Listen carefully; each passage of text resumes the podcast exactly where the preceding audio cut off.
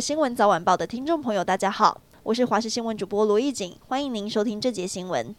台北分监苏姓人犯因为枪炮弹药被桃园地院发布通缉，今天早上到桃园地方法院出庭应讯后，却在庭讯结束大喇喇走出地院搭计程车离开，导致发生乌龙的逃脱案。虽然桃园警方在一个小时内迅速拘提回笼，桃园地院下午公开道歉，承认是法警误解法官的意思，所以错放苏姓人犯。根据了解，错放的法警会追究行政疏失，至于是否有刑事责任，院方还在讨论研究。耗资一千三百五十七点九亿元的国道七号已经启动设计作业。行政院长陈建仁今天在交通部长王国才等陪同下前往视察国道七号高雄路段计划。交通部表示，国七计划预计在一百一十五年动工，一百一十九年六月完工通车，提早完工改善道路交通。国民党内呼声最高的总统人选虽然是新北市长侯友谊，但党中央却还没确定征召人选，让基层很焦虑。传出侯友谊已经准备好八成要参选总统，剩下两成变数是鸿海集团创办人郭台铭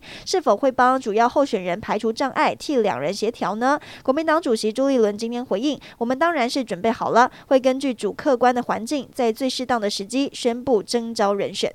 一位五十岁的王姓男子昨天晚上在内湖康宁路被枪击，下身遭轰十五枪。根据了解，王姓男子曾经是台湾电视节目制作人。网络上查出的资讯显示，他是不少综艺大咖的节目制作。圈内人透露，他以前待过沈玉琳的制作公司，后来转往中国时，就跟另一位李姓制作人一起发展。致电和传讯息询问沈玉琳，都未获回应。患有轻度智能障碍的苏姓男子，因为在玩电脑游戏《新风之谷》，被游戏公会成员踢出，竟然在公会聊天群组内 po 文，说不让我进入公会，公布四月二号下午五点台北捷运实施随机杀人。其他的玩家看到讯息吓坏了，赶快报警。警方巡线找到苏姓男子高雄住处来逮人。苏姓男子到案表示，他当时因为不能玩游戏，只是一时气愤才 po 了一些情绪性的字眼，并没有恐吓的意思。台北地检署调查。查之后认为苏姓男子涉犯刑法，恐吓公众罪，将他起诉。